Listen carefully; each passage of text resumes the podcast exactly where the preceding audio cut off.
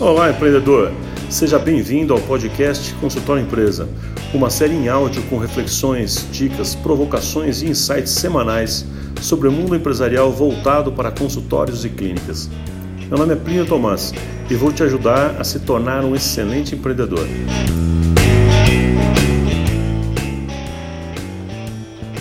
Fala pessoal, e o assunto de hoje do episódio número 13 é naming. O que é naming?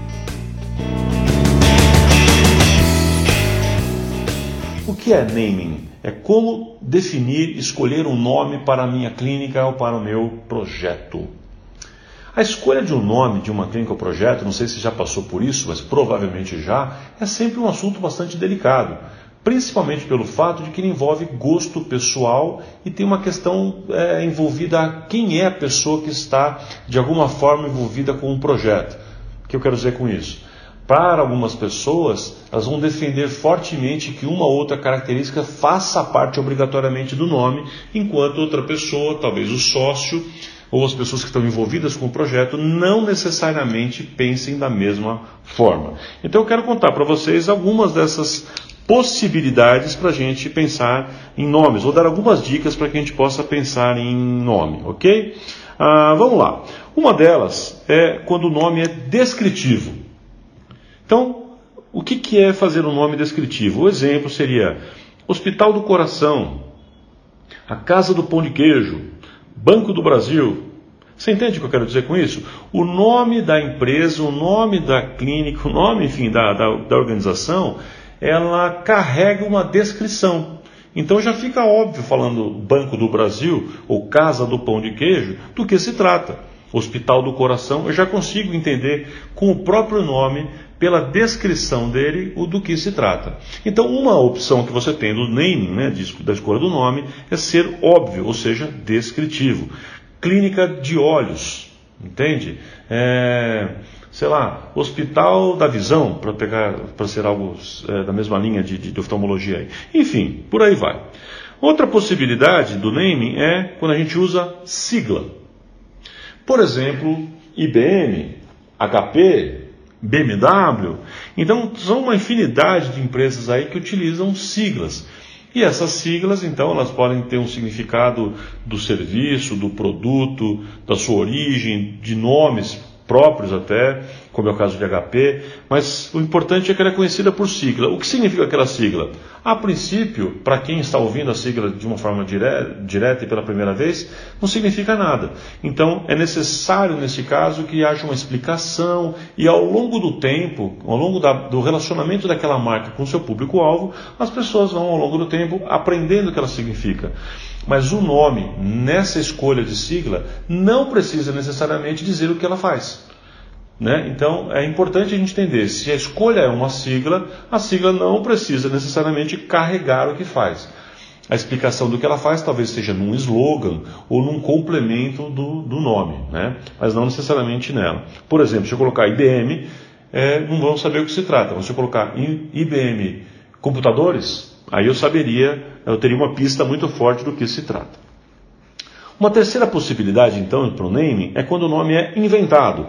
O que é um nome inventado? É quando tem uma palavra que não significa nada. Por exemplo, Häagen-Dazs né, é um nome completamente inventado. Lego não é uma sigla, é uma, uma conjunção de palavras que virou, né, juntou duas palavras e virou a palavra Lego, né, e por aí vai. Então, nome inventado é aquele que eu crio a partir de uma conjunção. Então, Implamed, por exemplo, é um nome de uma clínica que juntou dois pedaços de outro e virou uma terceira palavra, virou uma nova. Confidente. Então, ela juntou uma palavra de confiança com dente e virou uma nova palavra, né, que é, por exemplo, confidente aí. Ok? Então, isso é a possibilidade de um nome inventado. Existe uma outra possibilidade, uma quarta possibilidade aqui, que é quando o nome é sugestivo de uma experiência ou de um sentimento do cliente. Então isso aí é, a gente pode englobar num único grupo, né? Então, por exemplo, uh, comfort. Comfort é, tem a ver com o sentimento, com a experiência do cliente de alguma maneira. Uh, sempre livre é uma marca que tem a ver com a experiência, com o sentimento, é um nome sugestivo de alguma coisa. Uh, Antártica para cerveja que se remete à sugestão do gelado da Antártica. Hot Wheels, dos carrinhos lá de brinquedo. Então são nomes que de alguma forma é, correspondem a, um, a, uma experiência, um sentimento ou uma sugestão do que aquela empresa faz. Embora não seja direto, ela dá uma sugestão. Né? Diferente do descritivo, que é direto, o nome sugestivo é indireto. Né? Uh, uma outra possibilidade, então, que a gente tem também é quando é um nome próprio, que pode ser um nome ou um sobrenome. Os exemplos clássicos poderiam ser uh, Walt Disney, né? Walt Disney, poderia ser Ford, poderia ser Thomas, que é a minha empresa, McDonald's, que é o sobrenome dos irmãos que fundaram a, a primeira lanchonete da rede. Então, a utilização de um nome próprio ou de um sobrenome também é extremamente utilizada no mundo. Né? Empresas, você sabe que empresas de, de escritórios de advocacia, contabilidade, particularmente, usam muito nomes e sobrenomes para isso. Mas não apenas. Muitas clínicas utilizam o sobrenome do dono, né? ou às vezes até o nome completo, para eh, apresentar-se ao mercado, principalmente quando esse nome é um nome forte e conhecido. Né? Um nome como Pitangui, por exemplo, de alguém bastante conhecido, eh, faz todo sentido que uma clínica utilize o seu nome, a sua clínica utilize o seu nome na sua estrutura, porque o nome carrega já uma, uma história aí. Então é uma outra opção muito forte e boa de ser utilizada quando a gente quer é, usar a força daquele personagem na empresa como um todo. Tá? Uma outra possibilidade que a gente tem é quando a gente faz uma referência ao local. Como assim uma referência ao local?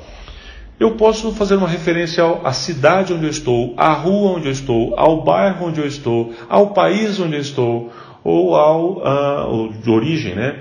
ou ao estado, enfim. Então, eu posso, vou dar um exemplo, é, sei lá, Paulista Burger. Então, é uma lanchonete que está na Avenida Paulista ou é do estado de São Paulo. Eu posso usar lojas pernambucanas, que se refere à origem de uma loja que quer dizer que ela tem referência ao estado de Pernambuco. Shopping 25. Não sei se você conhece, mas Shopping 25 é, uma, é um conjunto de lojas, né, um shopping center, é, na rua 25 de março, referente à região da rua 25 de março em São Paulo, que todo mundo sabe que é uma referência a lojas é, que trabalham com produtos é, com um preço mais em conta, vamos chamar assim.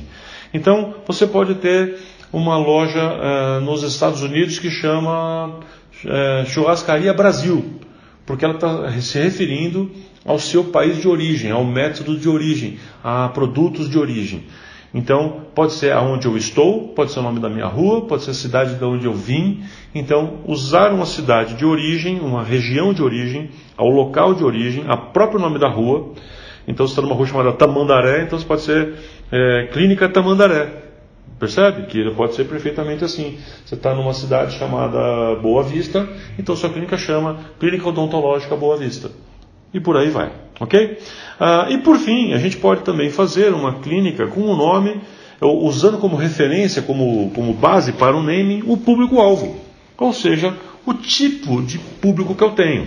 E aí, o tipo de público que eu tenho pode ser mulheres, podem ser crianças, podem ser idosos, podem ser pessoas com algum tipo de patologia. Então, por exemplo, uma clínica para mulheres poderia se chamar uh, Woman Clinic, sei lá, é uma clínica para é, homens, então é Men's Health, algo parecido. Uma clínica para criança ou para adolescente, então é Sorriso Teen, e por aí vai. Entende? Então o nome pode ser feito com base é, também no perfil do público-alvo. Isso deixa claro o que, que a gente pretende fazer. Uma clínica, existem clínicas, por exemplo, que usam um nome premium, né? E, deixando claro que tenta atender uma, uma categoria da população de uma forma diferenciada, um público mais para o A1. Ah, essa é a ideia. Então, olha quantas possibilidades que a gente vê de naming, né, para a gente construir um nome, muito mais do que você talvez imaginava. Então, posso ter um nome descritivo, um nome por sigla, um nome inventado, um nome sugestivo de experiência, os sentimentos do cliente, nomes ou sobrenomes próprios, referência ao local ou referente, referência ao público-alvo que eu tenho. Na verdade, gente, existem muitas outras possibilidades ainda, mas essas são, digamos, as mais comuns, as mais importantes. É, a gente consegue, nessas possibilidades que a gente colocou aqui, é concentrar as grandes e maiores possibilidades de naming. Então, você tem um próximo projeto, uma próxima clínica que você está montando, olha aí, faz o exercício. Começa a pensar em cada uma dessas possibilidades aqui, que você vai ver que a sua mente abre para diversas outras possibilidades. Todas elas têm seus prós e contras, todas elas podem ser muito boas para o seu negócio. E lembre de um detalhe final: independente do nome que você escolher agora, você vai trabalhar o nome na sua comunicação. E o relacionamento que você vai ter com o mercado é que vai dizer se esse nome é bom ou não. Não é apenas uma palavra, se a palavra que você escolheu, é se a continuidade deste nome, no relacionamento que você é, tem com o mercado, se ele é bom ou não. E aqui cabe ainda uma, algumas dicas finais. Uma dica final que eu preciso te falar com relação ao naming é se aquela palavra que você está usando, ainda que seja um sobrenome, ainda que seja de alguma maneira uma sigla, não importa, que ela tenha uma sonoridade fácil, que as pessoas possam dizer sem muita dificuldade e de preferência que consigam escrever também sem dificuldade. Né? É, às vezes a palavra pode soar mal em um em um dialeto ou em outro idioma. Então procure nomes que soem bem, que não sejam, sei lá, um palavrão, uma palavra inadequada em outro idioma. Tem um caso famoso que quando, se não estou enganado, a Pepsi foi lançar um refrigerante é, de Guaraná aqui no Brasil, isso nos começos dos anos 90, ela contratou uma, uma empresa que tinha um software que o software supostamente é, definiria o nome ideal. E esse nome que foi inventado na época para o refrigerante, que deram como nome internacional para lançar esse refrigerante novo de Guaraná, era Josta.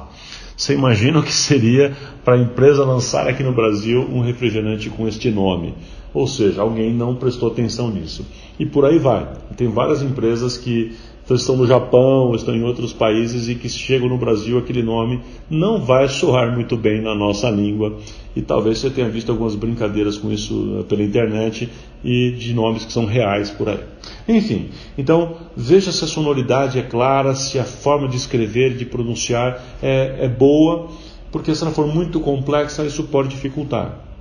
O exemplo que a gente falou lá do sorvete Häagen Dazs, se você tentar entrar agora no site da empresa, você vai provavelmente errar a digitação. É quase certo que você vai errar. Só que você vai escrever no Google, o Google vai acertar para você, vai dizer você quis dizer outra coisa. Porque se não fosse isso, você escreveria errado. E nem sempre a gente quer isso, né?